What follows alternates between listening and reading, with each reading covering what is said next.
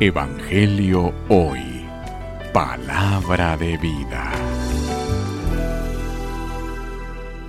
Lectura del Santo Evangelio según San Mateo.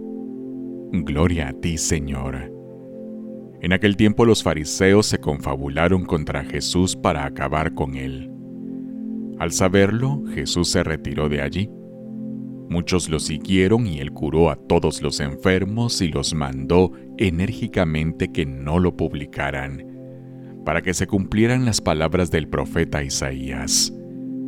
Miren a mi siervo, a quien sostengo, a mi elegido, en quien tengo mis complacencias. En él he puesto mi espíritu, para que haga brillar la justicia sobre las naciones. No gritará ni clamará no hará oír su voz en las plazas, no romperá la caña rebajada, ni apagará la mecha que aún humea, hasta que haga triunfar la justicia sobre la tierra.